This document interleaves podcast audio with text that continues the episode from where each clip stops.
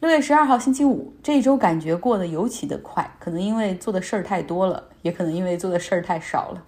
今天美国股市终于出现了大跌，道琼斯指数跌了百分之六点九，标普跌了百分之五点八九，纳斯达克跌了百分之五点二七。我这说的都是美国白天的行情啊，因为它是二几乎是二十四小时交易的电子盘，所以现在又开始回调了一些。那国际原油价格今天也出现了百分之一点三左右的回落。在个股方面，微软下跌了百分之五，Facebook 的股价下跌了百分之五以上，苹果跌百分之四点八，谷歌的母公司阿尔法贝塔收盘跌百分之四点二九，亚马逊跌了百分之三点三。那唯独哈，大家叫得上名的科技公司里面，Zoom 软件它是逆势小幅上涨百分之零点五。但是现在好多人用 Zoom 都有点用烦了，就成天大家都在寻找 Zoom 的替代品。中概股呢？依旧是部分很疯狂，像听都没听说过的一些公司，像稳盛金融暴涨百分之一百四十六，多次触发熔断；华富教育盘中一度涨幅高达百分之四百，真的是不知道他们做的是什么，也不知道这些公司干的怎么样哈。也许中国散户也出海了吗？不知道。像我们前两天讲过的房多多、房地地，它最高的时候之前讲涨到了一百多美元，现在又跌回到了十几块钱。这就是过山车式的行情。来说说美军的参谋长联席会主席四星上将马克米利，他今天发布了一个视频，和总统的一些行为划清界限。他也展现出了一个军人应有的骨气哈。他说：“我之前和总统一起去了白宫附近的公园圣约翰教堂拍照，引发了一场关于军队在公民社会中所扮演角色的全国性讨论。我不应该在那里，我不应该在那个时候那种环境中出现。”让人觉得军人可以介入国内的政治。作为一名现役的军官，我从这个错误中吸取到教训，真诚的希望我们都能够从中吸取教训。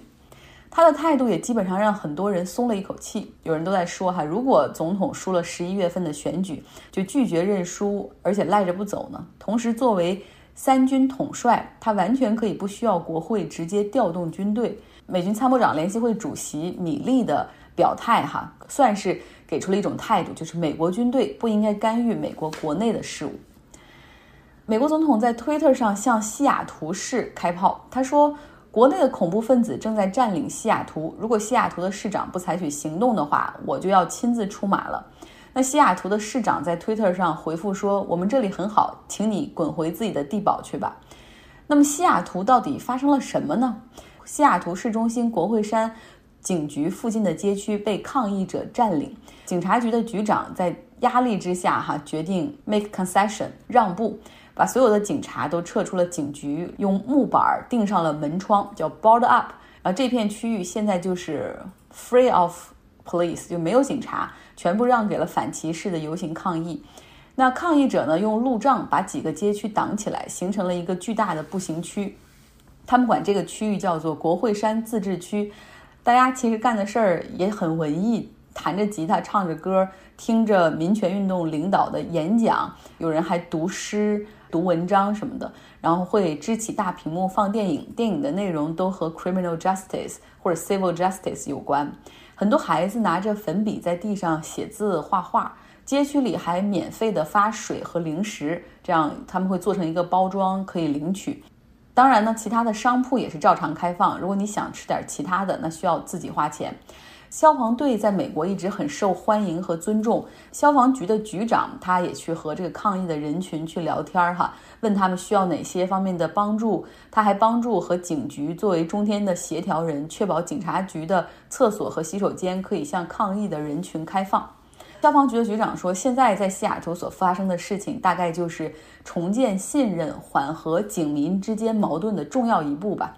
那么，这个抗议的人群现在有三个诉求：第一个就是 defund police，削减警局的经费；第二个是之前 fund community health，就是投资到投资到社区的健康和社会保障之中；第三个呢，就是需要撤销对所有抗议者的指控。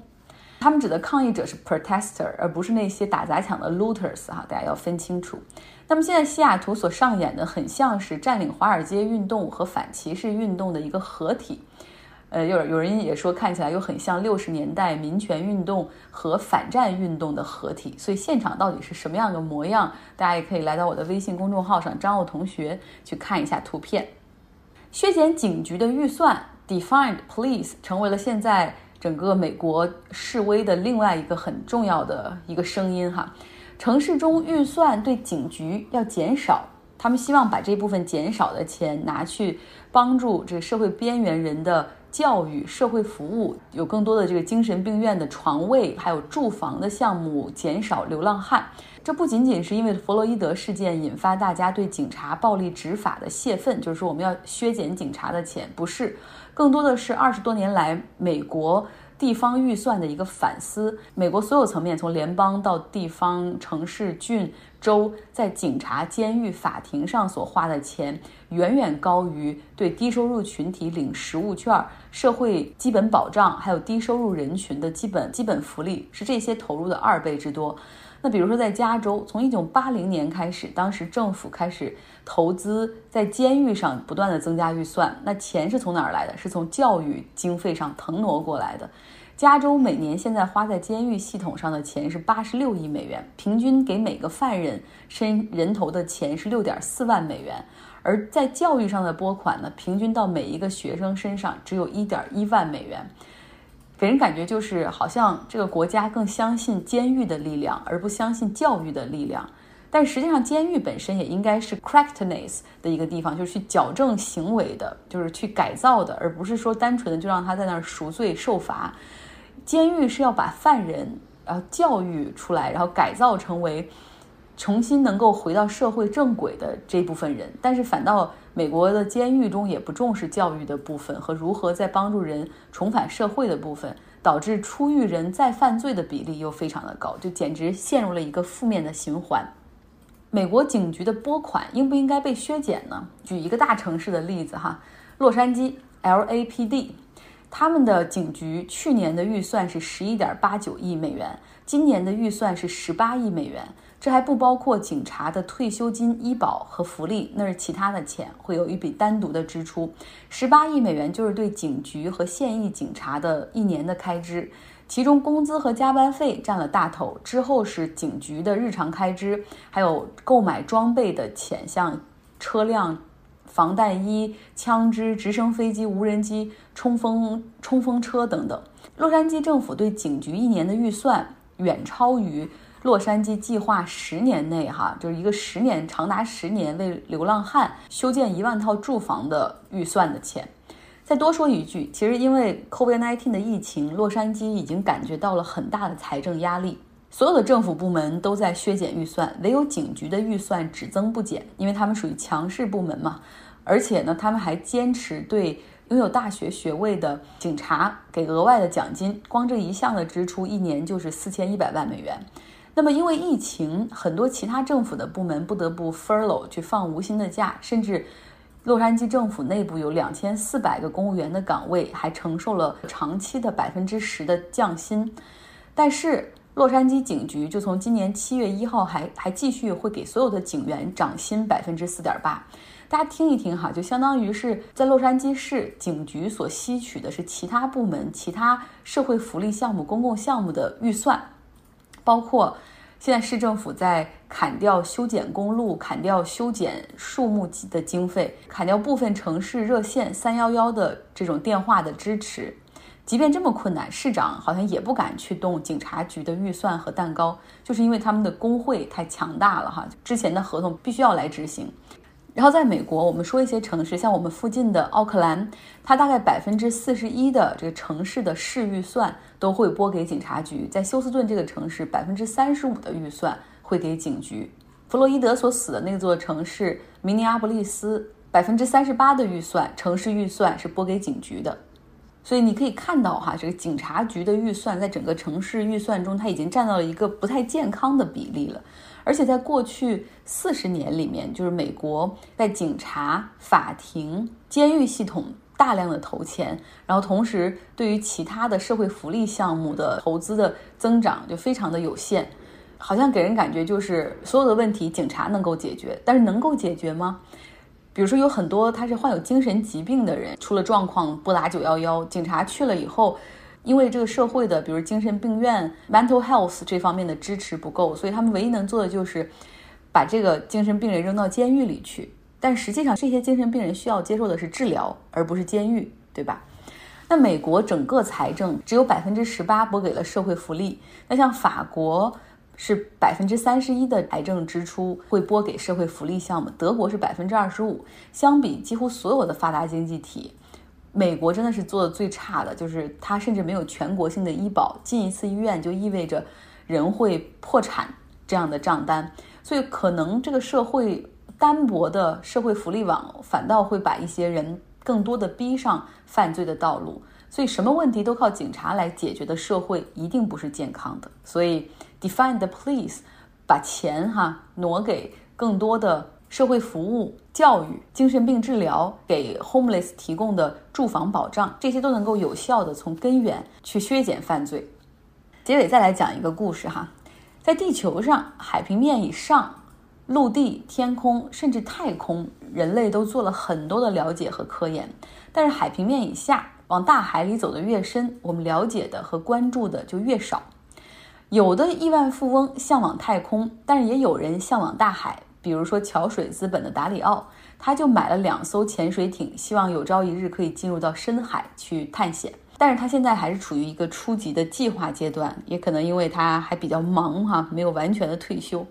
那美国还有一位富翁，远没有达里奥那么富有，但是他真的已经付出实践了。他叫 Vascovo，非常喜欢探险，在南北极滑过雪，完成了攀登每个大洲最高峰的他，决定开始探索海底。他挑战五大洲的五个最深的海沟。Vascovo 他小时候喜欢读科幻小说，曾经立志于做宇航员，但是因为视力不佳，无缘这份职业。本科他就读于斯坦福，研究生读的是麻省理工。他学的方向是军事远程操控，他也会开飞机。这个毕业之后进入到嗯美国政府里面去，被派驻到北约担任反恐专家。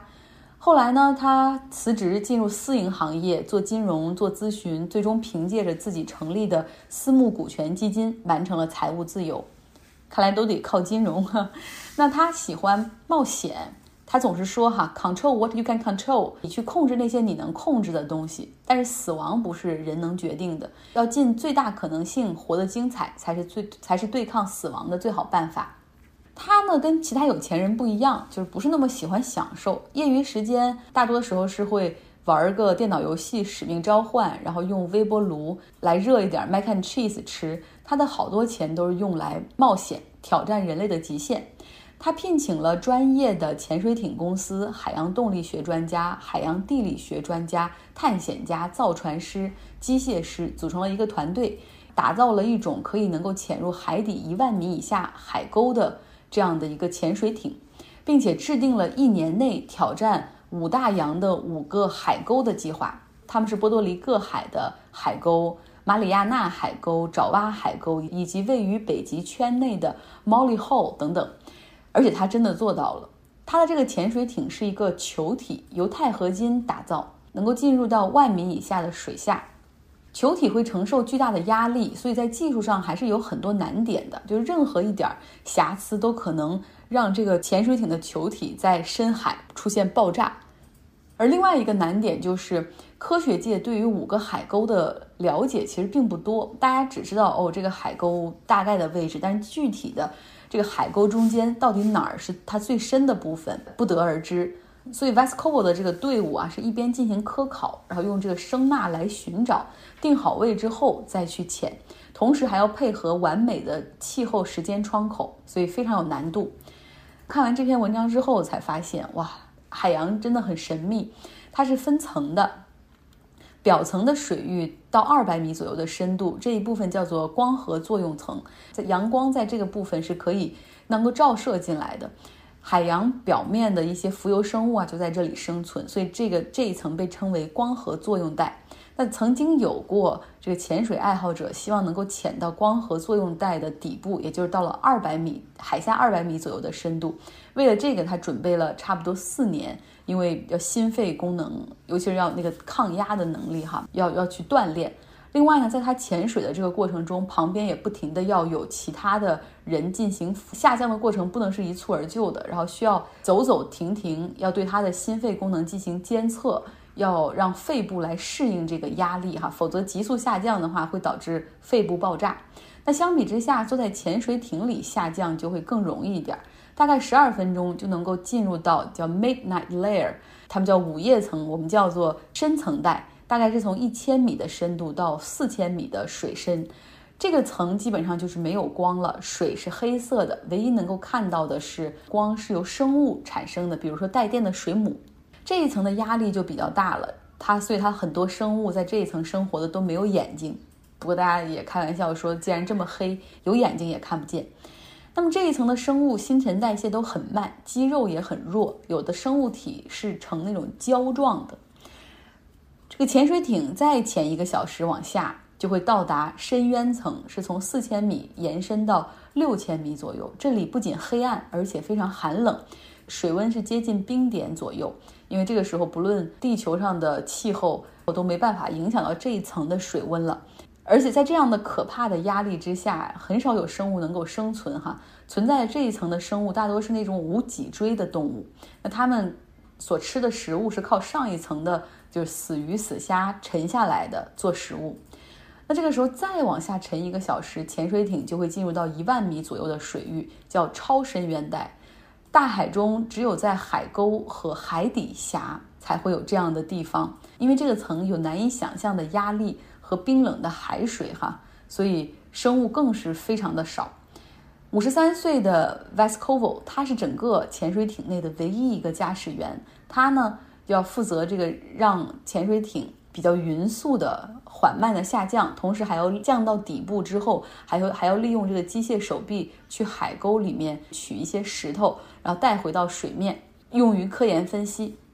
那么当它降到海底一万米左右的时候，海上的就水面上的团队和它的沟通就有七秒钟的延时。所以这个 Vascovo 他说了，世界上最孤独的时候就是在海底一万米的时候。那有的时候呢，他会在这个海底会享受哈，把整个潜水艇的内灯和外灯全部关掉，就在漆黑一片和安静声中享受这个世界上那种最宁静的孤独。这篇文章呢是来自《纽约客》，非常长的一篇文章，我觉得非常适合你周末去读一读。如果大家有兴趣的话，可以在想看这篇文章，可以在张奥同学下留下邮箱，看一看亿万富翁不同的生活方式和海底的奇妙世界。